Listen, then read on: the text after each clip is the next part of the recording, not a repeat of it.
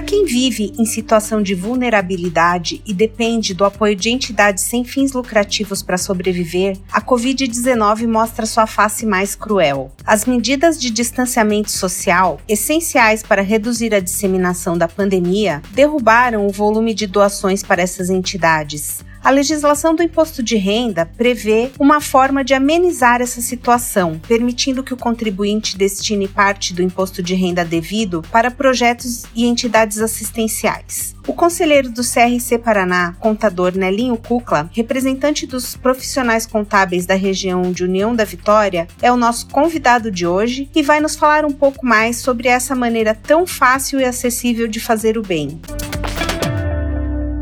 É uma satisfação falar com você sobre esse assunto tão bacana, Nelinho, que pode trazer tantos benefícios para quem precisa. Oi, Adriana, o prazer é nosso. E esse tema é um tema super importante e de extrema relevância no cenário em que vivemos. Ajudar o próximo, ou coisa boa para alegrar o coração nessa época de Natal. É, apoiar diretamente é, projetos de interesse da comunidade onde a gente vive é, sem sombra de dúvida, a melhor maneira de garantir a correta aplicação dos altos impostos que a gente paga. E agora que estamos nessa reta final desse difícil ano 2020, é melhor hora para nos livrarmos dessa, dessa sensação de que nada de bom aconteceu. Vamos lá. Ajudar a quem mais precisa de um jeito seguro para a saúde e sem gastar um centavo a mais do que os impostos que a gente já paga. E você, colega contabilista, está na hora de ligar para o cliente e falar como eles podem destinar parte do imposto devido para as causas sociais, para os projetos culturais e esportivos. Não sei se você já sabe, Adriana,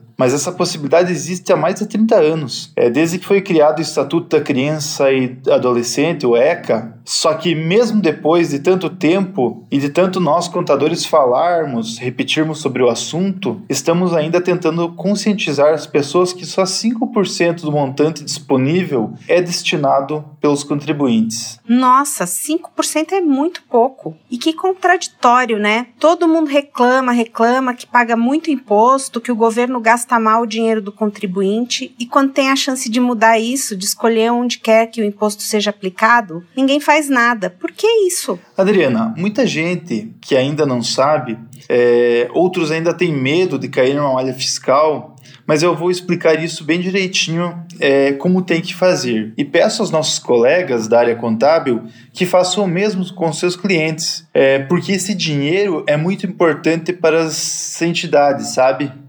Então me conta, eu posso destinar? Quanto que eu posso doar? O que, que eu tenho que fazer? Eu vou falar primeiro sobre a pessoa física. Se a Adriana declara pelo modelo completo o seu imposto de renda, a lei permite que ela doe para vários tipos de entidades ao longo do ano até 6% do imposto de renda que ela paga ou é descontado em folha. O cuidado que você tem que tomar, Adriana, é ter certeza que a entidade esteja cadastrada junto aos fundos vinculados ao Estatuto da Criança e do Adolescente, o que a gente conhece como FIA, ao Estatuto do Idoso, a projetos de incentivo à cultura, à atividade audiovisual e ao desporto, que tem que ter um número do cadastro do projeto nesse recibo. Mas eu tenho que doar tudo para uma única entidade ou eu posso dividir? Você escolhe tudo para uma ou um pouco para várias. Algumas do FIA, outros da pessoa idosa, audiovisual, cultura, desporto, como você quiser. O mais importante é que a soma não passe os 6%. Por quê? O que acontece se eu passar? Cai na malha fina? Se você teve o cuidado de checar a vinculação da entidade a esses fundos previstos em lei, não acontece nada. O único, porém, é o seguinte: lá em março, quando você fizer a sua declaração, o que você doar a mais não pode ser abatido do seu imposto devido. 6% é o teto da renúncia fiscal estabelecido em lei. Só não esqueça de guardar o comprovante da doação com o número do projeto para lançar no programa de declaração de do, em 2021. Um detalhe sobre as doações para projetos culturais. Podem ser beneficiados os projetos inscritos na Lei Rouanet ou na Lei de Incentivo ao Audiovisual. E na área dos projetos esportivos, O benefício vale para todos os projetos que são inscritos na Lei de Incentivo ao Desporto. Já no caso do Fundo Crianças e Fundo dos Idosos, a legislação exige que os conselhos gestores dos fundos mantenham contas específicas para o recebimento de doações. Nesse caso, você deposita o valor enquanto indicada, depois deve informar a entidade e solicitar um comprovante da sua doação. No recibo, você vai pedir: precisa constar o código do registro do projeto nas respectivas leis para poder declarar.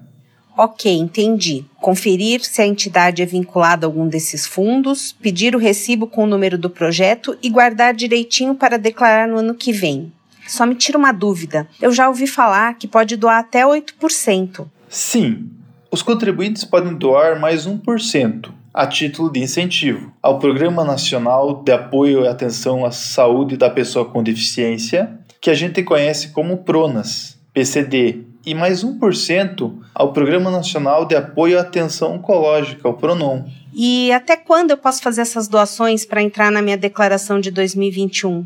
Até o dia 31 de dezembro. Mas e a doação direto na declaração? Adriana, dá para fazer também, mas nesse caso não dá para escolher qual entidade você quer doar. Outra coisa importante: se você doar um pouco agora e quando chegar na hora da declaração, o valor tiver ficado abaixo de 6%, você pode complementar. O próprio programa do imposto de renda vai calcular essa diferença para você. Daí você gera um DARF e paga no banco. Só que na declaração não dá para destinar os 2% adicionais que eu falei antes.